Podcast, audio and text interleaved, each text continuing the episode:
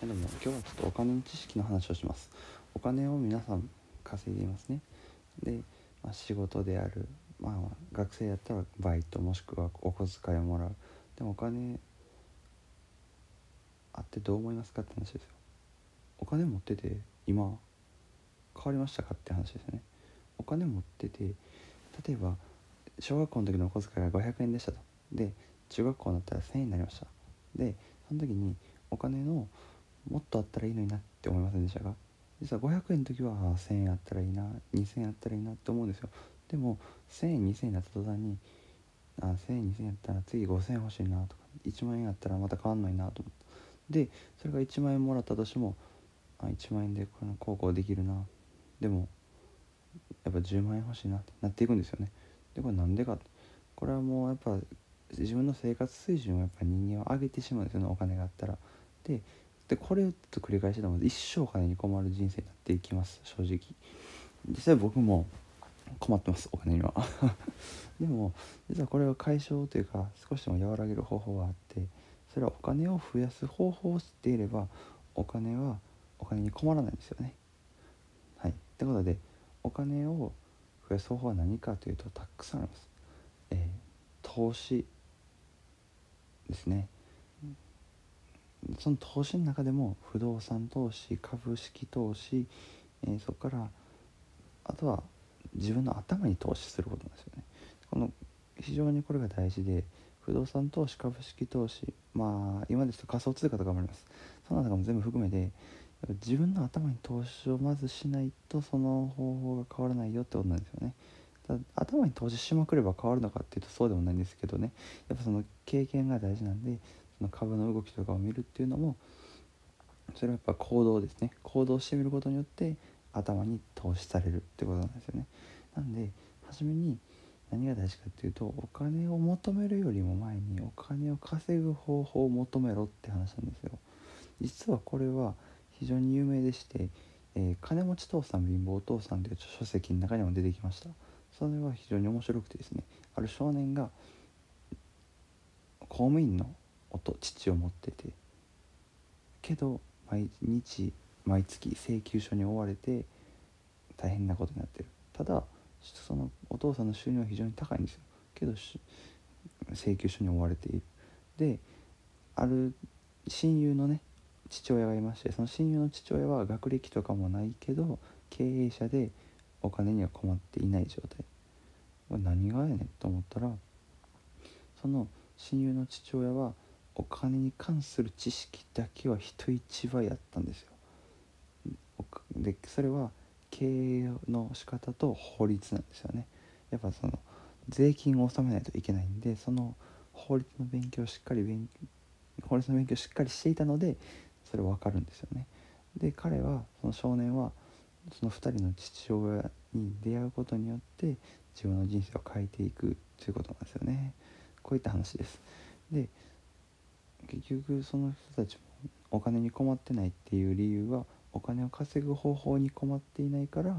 お金に困らないんですよね。その元原点をたどればいいんですよ。例えば木の入る向きがおかしいってなったらもうそれは根っこを見てから判断できるって話ですよね。あとは太陽の位置にもよりますけどそれも根っこが太陽にの位置にこうしっかり沿っていれば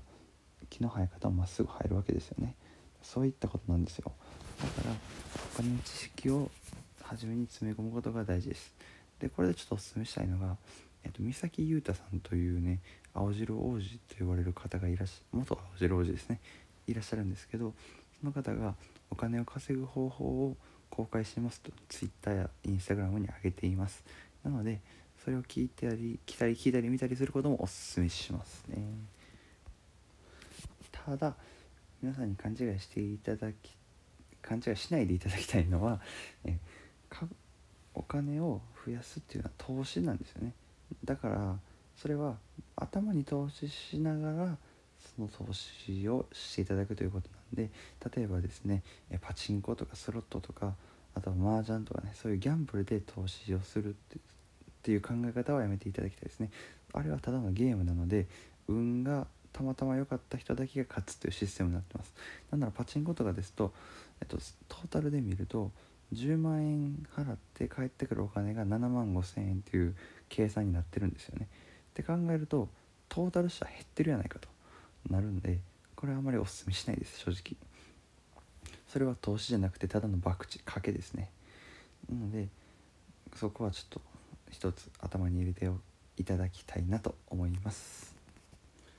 それじゃあね例えばそれを投資をする上で何が大事かっていうかどうしたらいいかっていう話になると思うんですけど具体的なノウハウはまた違うチャンネルで違う放送でアップするのでそれはお楽しみください。ではまずですね例えば株式投資の話をすると株式投資で言うと、えー、まずですねフィールドは米国株アメリカの株をお勧めしますなぜなら日本の株ですとねやっぱこう規模の大きい問題ですね。1億人規模の株ですと1億人の日本国内だけの市場になってしまうんですけどアメリカ株ですと世界中のお金が動いてます。世界の中心なんでそう考えるとやっぱりそっちの方が規模が大きいしあのもらえるメリットも大きいということですね。なので市場は広い方がいいです。絶対に。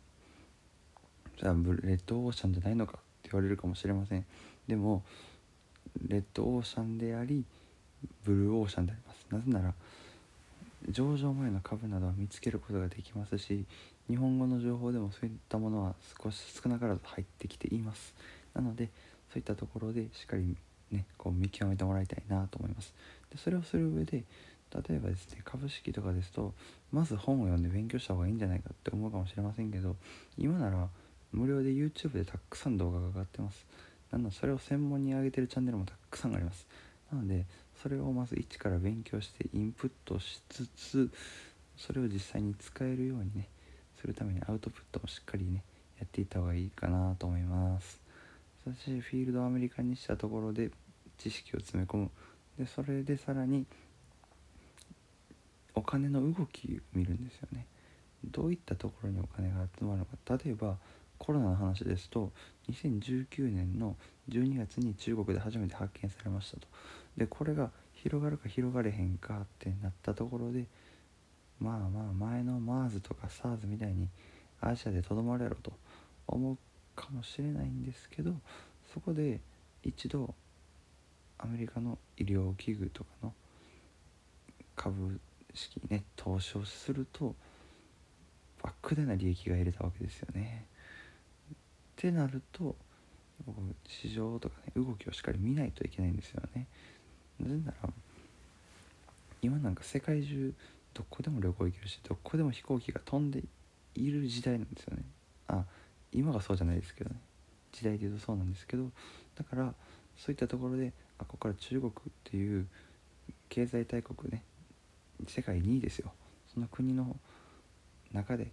ウイルス発見されましたと。これはもしかしたら世界に広がるかもしれない。当時なんかまだ今みたいにみんなマスクもしてないですし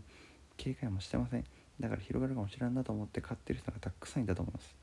そこで大金を手にした人もたくさんいます。なのでそこはね市場の動き経済の動き政治の動きしっかり見るべきです。それを見た上で買うことをお勧めしますね。で他にもいっぱいありますよ。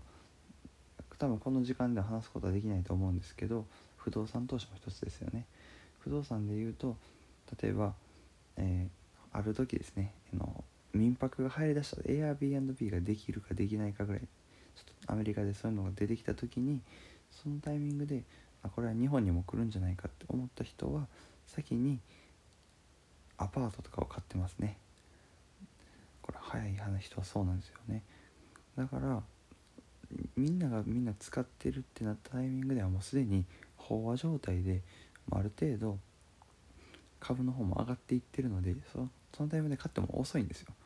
だからしっかりね周りのその空空気じゃないですけどその市場をねしっかり読むことが大事だと思います。このようにですねこういったお金を増やす方法っていうのはたくさんあってそれは全て知識があるからこそ増やす方法があるんですよね。だからスキルよりも知識ですね。知識があると変わります。頭の中の知識は強盗にあっても盗めません。本持ってる本が盗まれたとしてもそれが頭の中に入ってれば助かるわけですよ。だから頭に投資しながらその何をするかね。そのそれぞれのジャンルあるんでそれを学ぶ行動する。そこでお金が増やす方法がはっきりとしてきます。なのでね今回はそういう話でしたので皆さんも実行してみることをお勧めします。それでは。